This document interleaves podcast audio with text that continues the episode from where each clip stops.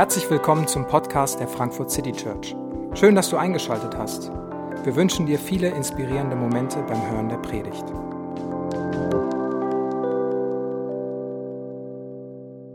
Hallo, guten Morgen. Mein Name ist David. Ich bin Pastor hier und ich freue mich, dass du heute hier bist, dass wir heute über dieses Thema der Ewigkeit Gottes nachdenken können. Ich weiß nicht, ob du so voller Vorfreude bist, äh, weil ich würde tippen, dass Ewigkeit relativ wenig Einfluss und relativ wenig Rolle in deinem Leben spielt. Äh, es tut zumindest in meinem Leben sehr oft.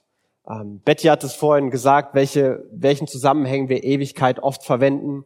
Etwas ist, das habe ich schon ewig nicht mehr gemacht, ewig nicht mehr gesehen. Ich habe ewig gewartet. Und wir meinen damit, dass etwas lang gedauert hat, wahrscheinlich zu lang. Ewigkeit ist irgendwie langweilig, schwer zu greifen wir, wir sind nicht so die Ewigmenschen, wir sind so die Hier- und Jetzt-Menschen. Also ich will das Hier und Jetzt, so lebe im Moment. Das, was du gerade tust, was du gerade machst, den Moment voll auskosten, dein Leben hier und jetzt genießen, hier und jetzt leben. Es geht um mein Hier und Jetzt. Ich weiß noch nicht mal, was ich heute zum Mittagessen essen werde, um ehrlich zu sein. Ähm, ich bin auch niemand, der so weit plant. Vielleicht weißt du das. Aber wenn wir ganz weit in die Zukunft blicken, äh, wir sind eine der ersten Generationen und, Geschicht äh, und Gesellschaften, die vom Hier und Jetzt sehr viel mehr erwartet als jemals zuvor. Früher ging es immer mal wieder darum, wie, was bedeutet das für meine Familie? Was bedeutet es für meine Kinder und Kindeskinder, was ich von Anfang an mache? Was bedeutet das für meine, für meinen Staat, für meine Gesellschaft? Oder was bedeutet es im Rahmen meiner, meiner Weltanschauung, meiner Religion? Wir haben lang nach vorne geblickt. Was, was passiert eigentlich nach dem Tod? Und es hatte ganz viel Einfluss, wie Menschen sich im Hier und Jetzt verhalten haben, dass sie gewisse religiöse Rituale gepflegt haben. Warum? Ja, weil es um Ewigkeit ging. Wir haben all das weggeschoben.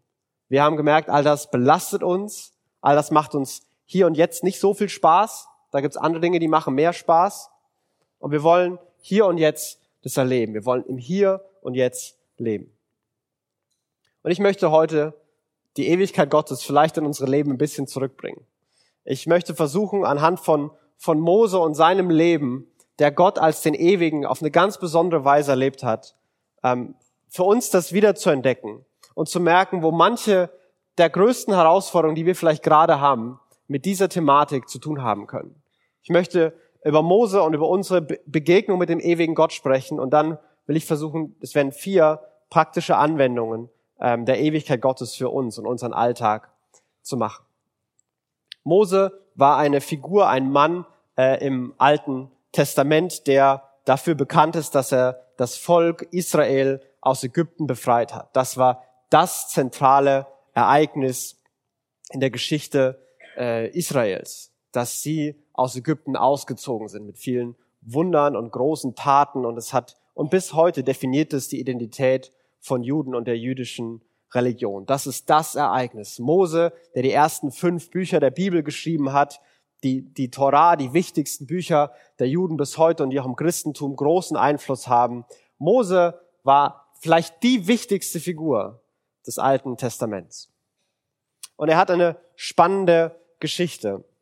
Er ist äh, als Kind, um gerettet zu werden, ausgesetzt worden, wurde von der Königin adoptiert, hat ist als Prinz aufgewachsen, musste dann fliehen und ist irgendwann zurückgekommen. Und wir werden gleich noch ein paar Details gehen von seiner Story, aber am Ende seines Lebens beschreibt Mose in diesem Psalm, wie er Gott gesehen hat, wie er Gott erlebt hat. Und ich möchte damit beginnen, wie er Gott erlebt hat und wer dieser ewige Gott für Mose war. Ein Gebet von Mose, dem Mann Gottes, heißt es im Psalm 90. Herr, eine Zuflucht bist du uns gewesen, wo man sicher wohnen kann. Du warst es für uns durch alle Generationen. Ehe die Berge geboren wurden, ehe du die Erde mit ihren Lebensräumen hervorbrachtest, da warst du Gott, schon da von Ewigkeit zu Ewigkeit.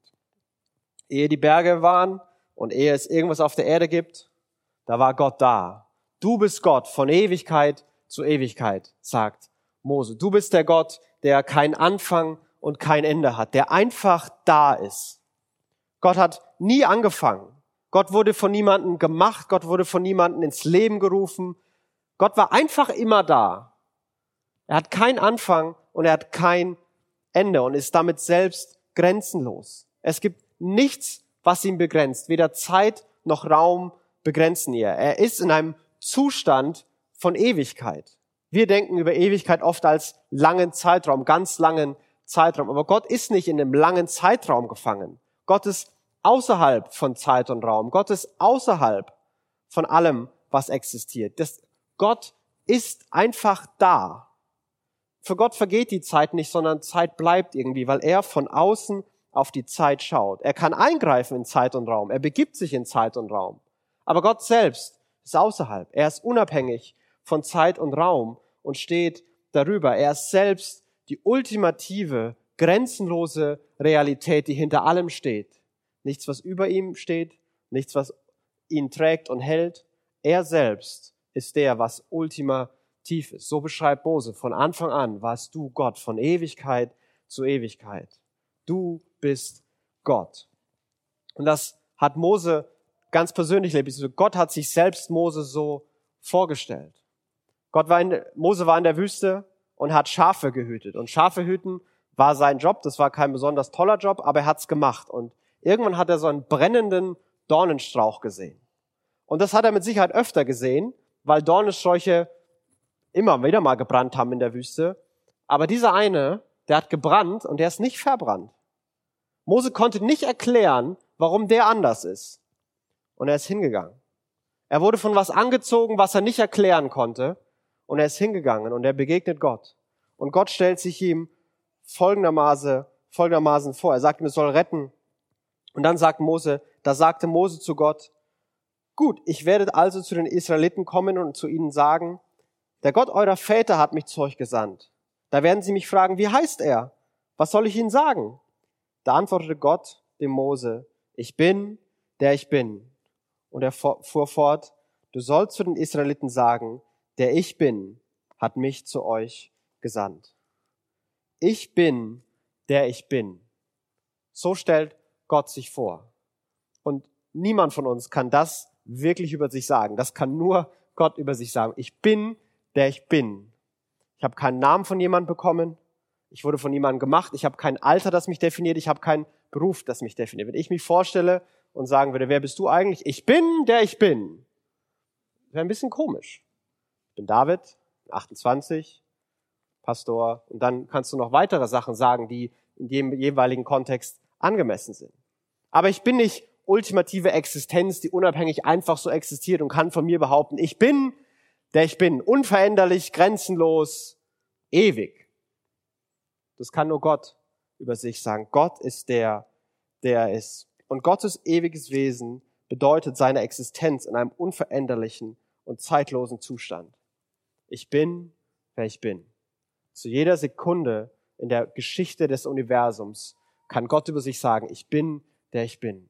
Unverändert, zeitlos, grenzenlos, ewig. So hat Gott Mose kennengelernt und hat auch erlebt, wie das im Kontrast zu ihm selbst steht. Im Psalm 90 wieder schreibt er, die sterblichen Menschen lässt zu Staub werden und sprichst, kehre zurück zum Staub, ihr Menschenkinder, denn tausend Jahre sind in deinen Augen so kurz wie gerade, wie ein gerade vergangener Tag. Sie sind nicht länger als ein paar Stunden in der Nacht. Mose hat, vielleicht auch Mose hat wie kein anderer erlebt, wie, wie menschliche Vergänglichkeit Gottes Ewigkeit gegenübersteht. Er hatte diesen Blick auf Gott ist, wer er ist, der immer da ist. Gott ist einfach, Gott ist. Punkt. Da muss man gar nicht mehr mehr sagen. Ich bin, der ich bin. Und dann sieht Moses sich selbst und die ganzen Menschen um sich. Und er sieht, alle Menschen kehren irgendwann zu Staub zurück.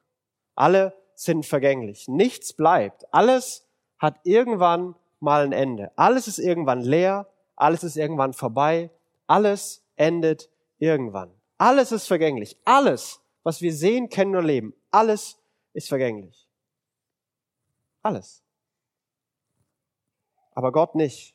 Gott ist unvergänglich. Und Gott hat eine Zeitrechnung, die für uns unbegreiflich ist. Ein Tag ist wie tausend Jahre für ihn.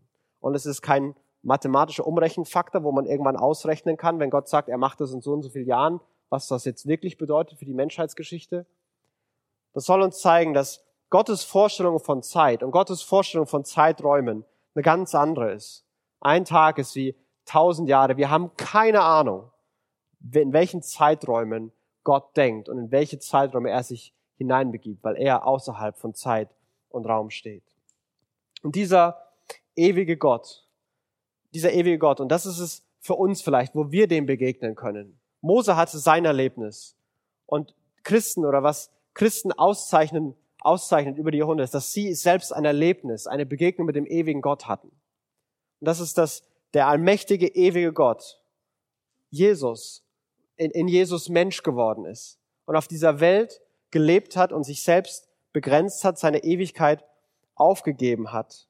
Jesus, der ewige Gott, ist in Zeit und Raum gekommen und äh, am Kreuz beweist er die ewige und grenzenlose und unveränderliche Liebe Gottes. Und ich will das vorneweg sagen und vielleicht ist das im Moment noch theoretisch, aber ich möchte das von Anfang an sagen, weil es für all die praktische Implikation unglaublich wichtig ist. Ich möchte, ich möchte hier nicht gute Ratschläge geben, hoffentlich ein paar Sachen sagen, die relativ clever sind. Ich, ich weiß in meinem Leben viele Sachen, die richtig und gut sind. Ich weiß in meinem Leben viele Dinge, die ich machen will und die ich lassen will. Und manche schaffe ich und manche nicht. Manche guten Ratschläge, die ich seit Jahren weiß, das ist richtig, das ist gut, das sollte ich machen, kriege ich ums Verrecken nicht umgesetzt. Ich weiß nicht, ob du das kennst, ich weiß nicht, ob es dir auch so geht, dass das, was du für richtig hältst und weißt und eigentlich machen solltest, irgendwie nie passiert. Und wenn wir das als Theorie, Theorie und gute Ratschläge und ja, das ist richtig und ja, das macht Sinn wahrnehmen, dann wird es, glaube ich, nicht unsere Leben prägen. Dann wird es eine weitere gute Gedanke, den wir abhaken und über den wir denken, ich sollte. Aber wir machen nicht. Und ich glaube, die Kraft, die Kraft, die wir haben, warum Christentum auch keine Lebensberatung ist, sondern eine grundlegende Lebensveränderung, das, was unser Leben prägen kann und grundlegend verändern kann, ist die Begegnung mit dem ewigen Gott. Die Begegnung mit der grenzenlosen, unveränderlichen, ewigen Liebe Gottes, die sich in Jesus am Kreuz zeigt. Und ich will versuchen, das auf einzelne Bereiche für uns anzuwenden. Aber ich möchte es von, von vornherein sagen, weil ich möchte, dass mit dem Wissen und manchen Erkenntnissen, dass eine Kraft dazu kommt. Und diese Kraft, die unsere Leben prägen und verändern kann, die kommt, wenn wir den ewigen Gott erleben. Und wenn wir den ewigen Gott am Kreuz erleben. Und ich will versuchen, euch das im Detail gleich noch zu erklären. Vier Dinge, die ich aus Moses Leben und der Ewigkeit Gottes gern für uns anwenden würde. Erstens, der ewige Gott lässt uns in unserer Begrenzung stark werden. Der ewige Gott lässt uns in unserer Begrenzung stark werden. Mose schreibt in dem Psalm ein bisschen später in Vers 12, sagt er, lehre uns bedenken, wie wenig Lebenstage uns bleiben, damit wir ein Herz voll Weisheit erlangen. Lehre uns bedenken, wie wenig Lebenstage uns bleiben, damit wir ein Herz voll Weisheit erlangen. Ein Bewusstsein für die eigene Begrenzung ist die Grundlage für ein gutes Leben. Das behauptet hier Mose zumindest mit dem Satz. Lehre uns, dass wir begrenzt sind, dass wir vergänglich sind, damit wir Weisheit haben. Weisheit ist die Fähigkeit, das Richtige zu sagen, das Richtige zu erkennen, das Richtige zu tun, die Fähigkeit, Leben gut zu gestalten. Lehre uns unsere Begrenzung, damit wir ein gutes, weises Leben führen können. Das sagt Mose hier. Und Mose hat es am eigenen Leib erfahren, wie er und sein Volk manchmal Grenzen nicht akzeptiert haben. Wie sie selber losgerannt sind, obwohl Gott gesagt hat, bleibt stehen. Wie Gott ihnen zu lang gebraucht hat für manches und sich eigene Götter gemacht haben. Ja, Mose selbst, der ungeduldig wird, dem, dem seine Begrenzung nicht gereicht hat und der auf einen Stein schlägt, damit Wasser kommt und es selber versucht zu lösen. Und jedes Mal, wenn sie ihre eigenen Begrenzung nicht akzeptiert haben, ist was schiefgegangen danach. Da gab's Schwierigkeiten. Und ich glaube, dieser Satz, dass die eigene Begrenzung zu erkennen zu einem guten Leben führt, ist komplett gegen unsere Intuition. Das ist komplett gegen das, was, was wir heute erleben.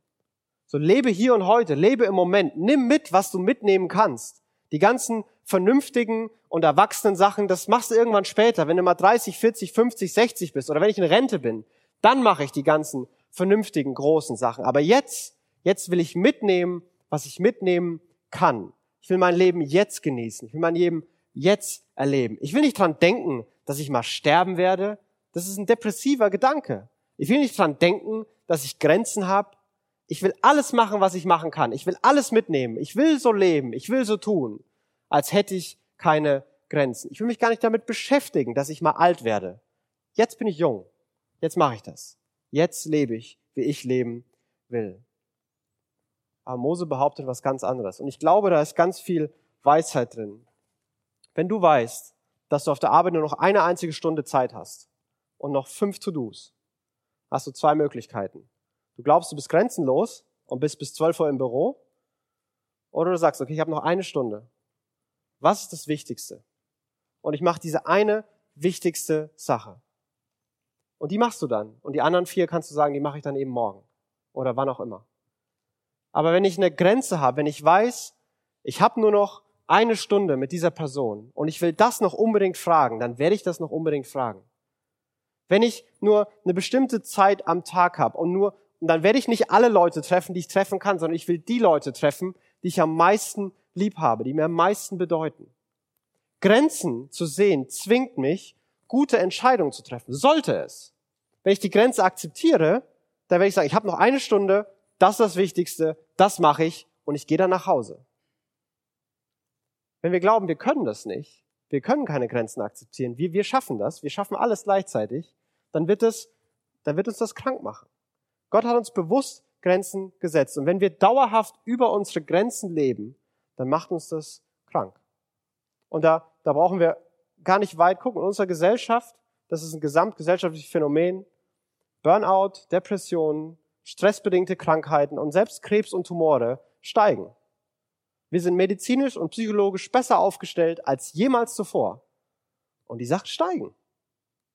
Warum? Weil wir das da machen. Weil wir alle glauben, wir haben keine Grenzen. Weil wir alle glauben, wir können immer weit darüber hinaus leben. Schlafen muss ich nicht. Pause machen muss ich nicht. Ich kann alles auf einmal. Ich schaffe das. Ich ziehe das durch. Notfalls müssen wir uns auch noch aufputschen mit harmlosen Dingen wie Kaffee oder noch anderen Dingen. Aber das muss funktionieren bin ich bereit, meine Grenzen zu akzeptieren. Ich kann das, ich schaffe das, ich gehe da drüber. Und welche Befreiung ist es manchmal, was manche Leute auf einem ganz harten Weg lernen müssen, eigene Grenzen zu akzeptieren und wie gesund auf einmal das Leben wieder werden kann. Grenzen zu akzeptieren ist gesundes Leben. Ich brauche sechs Stunden Schlaf, ich brauche acht Stunden Schlaf. Das akzeptiere ich. Das mache ich. Ich brauche einen Tag Pause in der Woche. Das akzeptiere ich. Das mache ich. Ich habe körperliche Grenzen. Ich habe emotionale Grenzen. Manche Situationen, damit komme ich einfach nicht klar. Das geht nicht. Das überfordert mich emotional.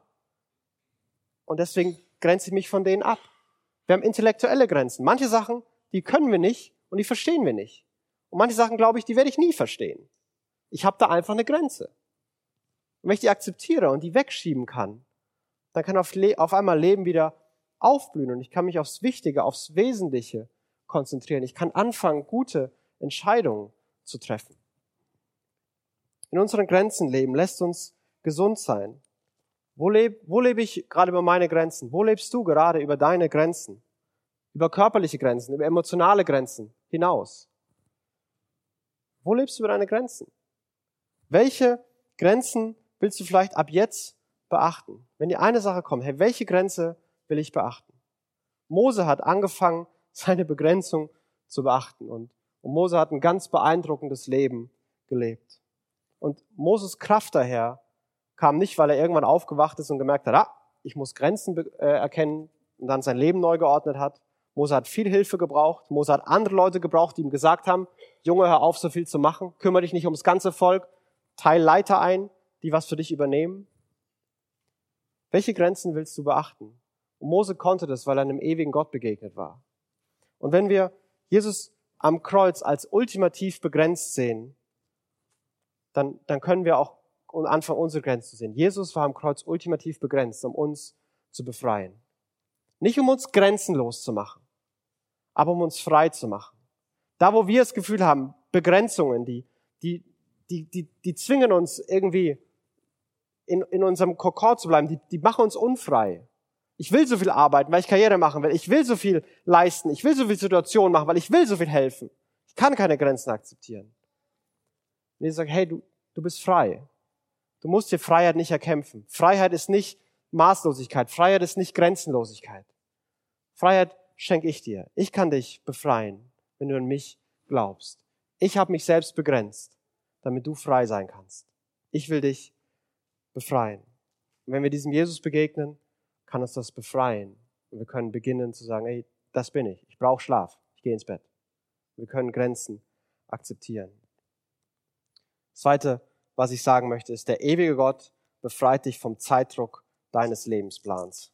Der ewige Gott befreit dich vom Zeitdruck deines Lebensplans. Und wenn wir die Geschichte von Mose an manchen Stellen nachverfolgen, Mose war als junger Mann, ist im Königshaus aufgewachsen, bis er 40 Jahre alt war. Als er 40 alt war, politisch einflussreich, 40 Jahre alt, also durchaus am Höhepunkt vielleicht seiner Schaffenskraft. Als er all das konnte, 40 Jahre politisch einflussreich, hat Gott ihn in die Wüste geschickt. Mose wollte das Volk befreien, hat, hat einen Ägypter, einen ägyptischen Aufseher umgebracht und auf einmal hat sich alles gegen gedreht. Mose musste fliehen. Mose war einflussreich und Gott schickt ihn in die Wüste. Also wenn ich ein Volk retten würde, Mose war mit Sicherheit einer der zehn einflussreichsten Personen in ganz Ägypten. 40, politisch einflussreich, das ist doch ein guter Kandidat. Gott schickt ihn in die Wüste. Und nicht nur irgendwie. Mose ist 40 Jahre in der Wüste. 40 beknackte Jahre muss er auf beknackte Schafe aufpassen. 40. So alt bin ich nicht. Und ich weiß nicht, was Mose sich nach drei Jahren gedacht hat, nach zwölf Jahren, nach 17 Jahren, nach 33 Jahren. Immer die gleichen Schafe in der gleichen Wüste. Und Mose ist 80. Und Gott ruft ihn. Dieses Dornbusch-Erlebnis. Ich bin der ich bin, du sollst sie retten. Mose ist 80. Und dann geht Mose hin und Mose vollbringt diese unfassbaren Wunder durch Gott. Mose sagt, ich kann das nicht, ich kann nicht reden. Er akzeptiert aber seine Grenze und Gott schickt ihm Aaron, der für ihn redet. Er tut die Wunder, er befreit Israel und was macht er dann? 40 Jahre durch die Wüste dackeln mit einem Volk, das immer nur nörgelt. 120 Jahre, 40 ging es ihm gut, da schickt ihn Gott in die Wüste, 40 Jahre auf Schafe aufpassen, 40 Jahre auf dem Kindergarten. Nie im Leben war das der Lebensplan von Mose. Nie im Leben hatte er sich das ausgedacht. Mose hatte ganz andere Vorstellungen. Aber das war Gottes Lebensplan. Und dann stirbt Mose, bevor das Land ins, bevor das Volk ins Land bringt, bevor er ans Ziel kommt. Unvollständig. Sein Leben ist unvollständig. Und wenn man Mose liest, in seinen letzten Tagen, wenn man diesen Psalm liest, da ist kein bisschen Bitterkeit. Da ist kein bisschen, es ärgert mich, es regt mich auf, Unruhe. Mose scheint ein zutiefst zufriedener, dankbarer Mann zu sein. Mose stirbt nicht mit, ach hätte ich doch nur, und ich wünschte, ich hätte das und das erlebt, und ich wünschte, ich hätte das und das geleistet. Mose war am Ende seines Lebens zufrieden und kann sagen, lehr uns, dass wir vergänglich sind, damit wir Weisheit erlangen. Hast du gerade das Gefühl, du solltest im Leben viel weiter sein? Hast du gerade das Gefühl? Und gar nicht, weil andere Leute das von dir verlangen, sondern weil das dein Selbstanspruch an dich ist. Manche Stufen auf der Karriereleiter, die hättest du schon lange nehmen sollen. In, deinem, in deinen Beziehungen, in deiner Partnerschaft oder vielleicht noch nicht vorhandenen Partnerschaft, da solltest du schon viel weiter sein. Du hattest das alles mal anders geplant. In deinem Charakter, in deiner Persönlichkeit. Vielleicht regst du dich seit Jahren über die gleichen Dinge auf. Warum kann ich das noch nicht? Warum ärgert mich das so viel? Warum reagiere ich immer so emotional? Warum bin ich nicht diszipliniert genug? Und du denkst, du solltest es schon lange können. Du denkst, du solltest schon lang viel weiter sein, als du es jetzt gerade bist. Und es ist keine sachliche Analyse, sondern wir verurteilen uns selbst dafür, für, oder? Wir verurteilen uns selbst dafür, dass wir nicht sind, wer wir glauben, dass wir sie sein sollten. Manchmal, manche von uns hassen sich dafür, dass sie nicht da sind. Das ist alles meine Schuld und ich hab's verbockt. Ich bin noch nicht da, wo ich sein will. Und wir bauen uns diesen Druck auf. Und dieser Druck ist auch heutzutage mehr da als jemals zuvor. Früher hast du dich mit einem linken Nachbarn und rechten Nachbarn verglichen, der in einer Straße gewohnt hat. Und wenn du ein größeres Auto hattest, da war dein Leben Erfolg. Heute hast du mit Facebook, Instagram, Google, Internet, du vergleichst dich mit, wir vergleichen uns mit der ganzen Welt. Wir vergleichen uns mit den Top-Performern aus der ganzen Welt. Mit 22 der erste Multimilliardär, der die eigene Firma gegründet hat. Ich bin 25 und studiere immer noch. Was ist in meinem Leben schiefgelaufen? Du bist normal. Du bist ganz normal. Wir vergleichen uns mit diesen abgefahrenen Top-Performern. Und das macht uns Druck und wir legen uns Zeitpläne auf, die vollkommen unrealistisch sind. Und weil wir sie aber trotzdem, trotzdem erfüllen wollen, treffen wir oft schlechte Entscheidungen. Wir geiseln uns selbst, wir quälen uns selbst, wir gehen Kompromisse ein, Kompromisse in Partnerschaften, Kompromisse bei der Karriere, die wir nie eingehen wollten. Aber wir müssen diesen Zeitplan einhalten. Und wir beginnen die, wir beginnen Kompromisse zu machen. Und wir leiden dann unter den Kompromissen. Und wir merken, wie unsere Pläne nicht funktionieren. Der ewige Gott hat seine eigenen Zeitpläne und seine Pläne sind nie in Verzug. Mose hat es erlebt. Mose hat erlebt, dass 40 Jahre Wüste, 40 Jahre hinterher sein, 40 Jahre das Gefühl von, ich verschwende mein Leben, dass es überhaupt nicht so war. Dass es nicht Gott in Verzug gebracht hat. Das, nie im Leben war das schön. Nie im Leben hatte Mose das Gefühl von, das ist, was ich mir als Kind immer gewünscht hatte. Aber Gott hat andere Zeitpläne. Es gibt keinen Zeitplan, den du einhalten musst. Geh einfach den nächsten Schritt. Es gibt keinen Zeitplan, den du einhalten musst. Es gibt keine Parallelversion von dir, die sagt, was du charakterlich jetzt schon können musstest. Oder welchen Karriereschritt du haben müsstest, wie dein Privatleben aussehen müsste. Es gibt diese Version nicht. Die projizieren wir selbst, sonst niemand. Wir akzeptieren manche Erwartungen, die uns herangetragen werden. Und wenn wir uns von der lösen können, sagen, okay, ich bin gerade da, wo ich bin. Ich will irgendwann mal dahin. Was ist mein nächster Schritt? Und wir können beginnen zu entspannen, weil wir wissen, dass Gott ganz andere Zeitpläne hat und dass Gott ewig ist. Wo verurteilst du dich gerade selbst, weil du nicht im Plan bist? Wo machst du dir selbst Vorwürfe? Wo bist du super hart zu dir, weil du noch nicht kannst, was du dir schon lange vorgenommen hast? Und auch hier möchte ich uns wieder Jesus vorstellen. Jesus hat am Kreuz alles verbracht, um uns den Druck zu nehmen. Über deinem Leben hat Jesus ausgerufen, es ist vollbracht. Was immer du glaubst, mit deinen Plänen noch erfüllen zu müssen. Und ich weiß, manche davon sind Riesensehnsüchte. Und dass sie nicht erfüllt sind, ist unfassbar schmerzhaft. Und das Letzte, was dir hilft, ist, Jesus hat alles für dich getan. Das, das will ich hier gar nicht so platt dir vor Augen führen. Aber all das, ich muss das erreichen, damit ich jemand bin. Ich muss das schaffen, damit ich glücklich bin. Ich muss das schaffen, damit mein Leben Sinn macht. All diese Fragen, die können aufhören. Weil Jesus sagt, dein Leben ist sinnvoll, weil ich für dich gestorben bin. Du findest Erfüllung, weil du mich kennst weil Jesus alles getan hat, kann der Druck aufhören. Wir können akzeptieren, hey, ich bin da, wo ich bin und es ist okay. Ich muss niemand sein, der ich noch nicht bin. Und Gott liebt nicht eine zukünftige Version von mir. Und es befreit uns von dem Zeitdruck unseres Lebensplans. Drittes, beim ewigen Gott finden wir eine beständige Zuflucht. Mose hat das ganz am Anfang seines Gebets, seines, äh, seines, seines Psalms geschrieben. Herr, eine Zuflucht bist du uns gewesen, wo man sicher wohnen kann. Du warst es für uns durch alle Generationen. In allem Auf und Ab hat Mose, hat Gott, hat Mose Gott als verlässlichen Schutz und stabile Grundlage erlebt. Mose hat wieder und wieder erlebt, wie in der ganzen Wüste, in all dem Chaos, Gott seine stabile Grundlage war. Weil Gott ewig ist und Gott sich nicht verändert. Gott verändert sich nicht. Egal, was wir gerade fühlen, Gott verändert sich nicht. Und ich glaube, auch das glauben wir manchmal nicht. Wir fühlen uns so, als wären wir nicht geliebt, als wäre Gott weg, als würde Gott uns nicht lieben. Also liebt Gott uns nicht und ist Gott auch nicht da. Wir haben das Gefühl, Gott ist gerade ungerecht, also ist Gott gerade auch ungerecht. aber unsere Gefühle sind nicht der Maßstab für ultimative Realität. Und wir dürfen unsere Gefühle mit Wahrheit konfrontieren. Und auch das ist ein neuer Gedanke. Folge deinem Herzen, was immer du fühlst, ist gut und richtig. Aber ich glaube, das macht uns manchmal ganz schön, macht uns manchmal ganz schön fertig. Wenn wir fühlen was, wir haben das Gefühl, der andere mag uns nicht, dabei stimmt das überhaupt gar nicht.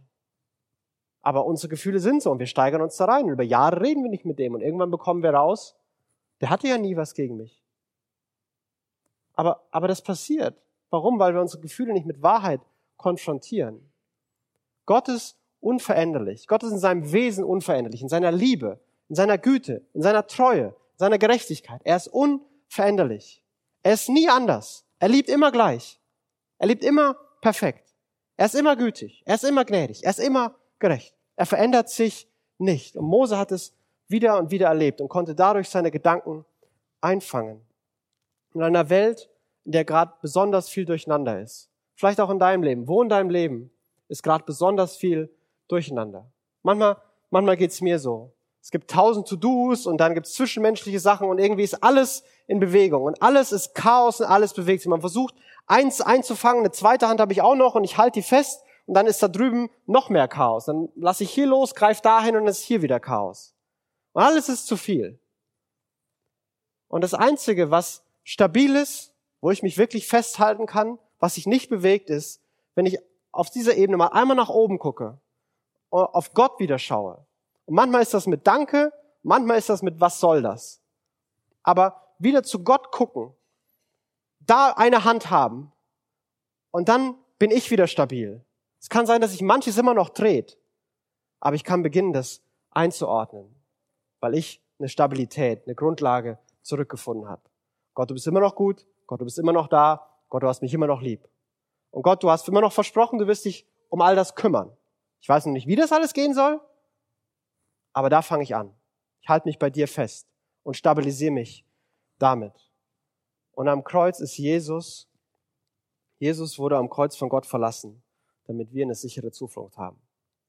Diese Wahrheit, dass Gott sich nicht verändert, dass wir Gottes Aufmerksamkeit für alle Zeiten haben, die können wir als Wahrheit unseren Gefühlen entgegensetzen.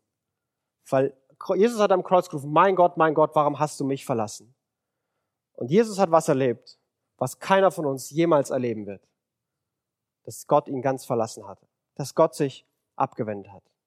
Gott hat sich von keinem Menschen ganz abgewendet. Und wenn du Christ bist, wenn du Kind Gottes bist, dann hast du Gottes Aufmerksamkeit immer vollkommen, weil Jesus das für dich getan hat. Gott wendet sich nie von dir ab. Du kannst in allem Durcheinander immer nach oben gucken und dich stabilisieren und dich festhalten. Eine letzte kurze Anwendung. Der ewige Gott wird alles Gute und Schöne unvergänglich machen. Der ewige Gott wird alles Gute und Schöne unvergänglich machen. Der Hebräerbrief hat auf diese Perspektive, auf diese Situation von Mose eine ganz interessante Perspektive. Ich will euch das mal vorlesen. Wie kam es, dass Mose, als er groß geworden war, nicht länger Sohn der Tochter des Pharaos genannt werden wollte? Der Grund dafür war sein Glaube. Mose wollte lieber mit dem Volk leiden, als sich dem flüchtigen Genuss der Sünde hinzugeben. Die Schmach, die er dadurch auf sich nahm, dieselbe Schmach, die auch Christus zu tragen hatte, bedeutet ihm mehr als alle Reichtümer Ägyptens, weil sein Blick auf die Belohnung gerichtet war, die Gott für ihn bereithält. Wie interessant, wie, wie Gottes ewige Perspektive eine ganz andere ist. Also Moses nicht aus, als Glaubensheld hat er freiwillig die Wüste gewählt, er hat einen umgebracht und musste weglaufen. Aber Gott, Gott hat eine andere Perspektive. Der hat ein gutes Herz, der hat ein Herz für mein Volk. Und so will ich, dass mein, mein Knecht Mose repräsentiert wird. Er stellt ihn so dar und er sagt, Mose hat Nein gesagt. Nein gesagt zu Königspalast, leckerem Essen, Bequemlichkeit und Ja zur Wüste. Warum? Weil er geglaubt hat, dass da was Größeres, Besseres und Schöneres dranhängt. Und Mose konnte, konnte Nein sagen. Und wenn wir, und wir können nur dann Nein sagen, wenn wir zu etwas Besserem Ja sagen. Ich glaube, dass es grundlegend war. Wir können nur dann wirklich von Herzen Nein sagen, wenn wir zu was Besserem Ja gesagt haben. Wenn du zu deinem Partner Ja gesagt hast, dann fällt es dir relativ leicht, zu allen anderen Männern und Frauen Nein zu sagen. Nicht, weil die doof sind, nicht, weil die alle schrecklich sind, sondern weil du was Besseres hast. Wäre es ja schön blöd, wenn du das Bessere aufgibst. Du kannst Nein sagen, weil du was, was Besseres hast. Und ich merke das bei mir immer wieder, dass ich in meinem Kopf habe, okay, das ist besser, aber mein Herz findet es nicht besser. Und deswegen verändere ich mich auch nicht. Deswegen mache ich auch nichts anders. Weil ich nur nicht glaube, dass das andere wirklich, wirklich besser ist. Und ich will an manchem krampfhaft festhalten und dadurch verliere ich's.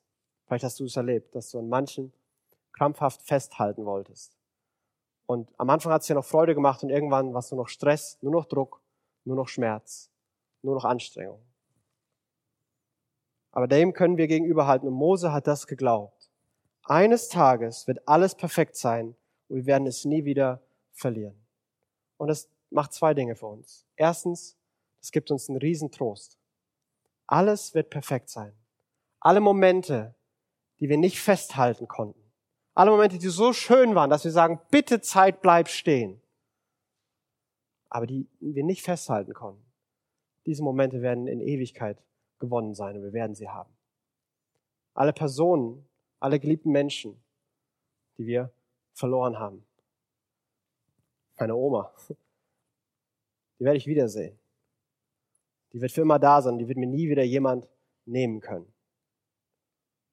Und es ändert nicht, dass sie jetzt nicht da sind und manches doof ist, manches schmerzhaft ist, aber es gibt mir Hoffnung. Es gibt mir Hoffnung. Und das Zweite ist, dass es mich befähigt, befähigt, Nein zu sagen. Wenn ich glaube, das Beste kommt noch, wenn ich glaube, dass was Gott vorhat und Gottes Lebensentwurf besser ist, dann befähigt mich das, Nein zu sagen. Wo sollte ich, aber kann ich nicht Nein sagen? Wo, wo solltest du Nein sagen? Aber das kannst du nicht. Wo musst du zu etwas anderem Ja sagen? Und manch von uns wir müssen anfangen, zu uns selbst Ja zu sagen. Jesus hat sein Leben für uns gegeben. Jesus hat sein Leben für dich gegeben. So sehr hat Gott dich geliebt, dass es sein Leben verloren, dass der ewige Gott vergänglich wurde, damit du leben kannst. Und es ist nicht okay, dass du allen Menschen hilfst und zu dir selber unfassbar hart bist und dich selber vernachlässigst und dich selber hast. Du musst anfangen, zu dir selbst Ja zu sagen. Du musst anfangen, dich selbst zu lieben. Nicht, weil du so toll bist, sondern weil Gott dich liebt. Und weil Gott sein Leben für dich gegeben hat. Und du bist unfassbar hart zu dir. Und dir fällt es schwer, Nein zu allen Leuten zu sagen. Warum? Weil du zu dir noch nie so Ja gesagt hast, wie Gott zu dir Ja gesagt hat. Gottes Ja für dich ist am Kreuz verbürgt. Liebst du mich, Gott? Bist du für mich, Gott? Bin ich wertvoll? Ist mein Leben sinnvoll? Schau ans Kreuz. Ja, so sinnvoll, so wertvoll, dass Jesus sein Leben gegeben hat. Und da fängt's an. Wenn wir das verstehen und Gottes Ja zu uns, zu unserem Ja für uns wird, dann werden wir nicht arrogant und überheblich und vernachlässigen alle anderen. Dann werden wir stabil und frei und gesund und können beginnen, das Leben zu leben, das Gott von uns will. Wir können an richtigen Stellen Ja sagen an richtigen Stellen Nein sagen. Mose hat das auch gelernt. Und so hoffe ich, dass aus Moses Leben und mit Gottes Ewigkeit, die in Jesus am Kreuz in einem Punkt für immer manifestiert ist, dass wir diesem Gott so begegnen, dass unser Leben wirklich prägt. Dass manche Gedanken nicht nur schöne Vorstellungen sind und morgen ist sowieso wieder alles anders, sondern dass wir Jesus so begegnen, dass wir Jesus im Alltag immer wieder so begegnen das unser Leben wirklich tiefgreifend prägt. Und dafür möchte ich beten. Gott, du siehst, wo wir gerade aufgerüttelt sind. Gott, du siehst, wo wir gerade Fragen haben. Du siehst, welche der Fragen uns besonders zu Herzen gehen. Du siehst, welche Gedanken vielleicht Wunden aufreißen, die seit Jahren schon da waren. Und Vater, ich bete, dass eine Begegnung mit dir stattfindet. Vater, manche von uns brauchen die hier und jetzt weil wir so am Boden liegen, dass wir keine Kraft mehr haben, weil wir so leid sind zu rennen und im Hamsterrad zu laufen. Und ich bitte dich, dass du mit deiner Ewigkeit in unsere Vergänglichkeit kommst, deine Ewigkeit unserer Begrenztheit vor Augen führst und wir aufatmen und wir das Leben leben können, das du uns gibst. Jesus, begegne du uns. Hilf uns. Gib uns die Kraft. Danke, dass du für uns gestorben bist. Danke, dass du uns liebst. Danke, dass du für Gott verlassen wurdest, damit wir nicht sein müssen. Danke, dass du begrenzt wurdest, damit wir in Freiheit leben können. Jesus, zeig uns, dass das wahr ist für uns hier und heute. Lass uns das erleben.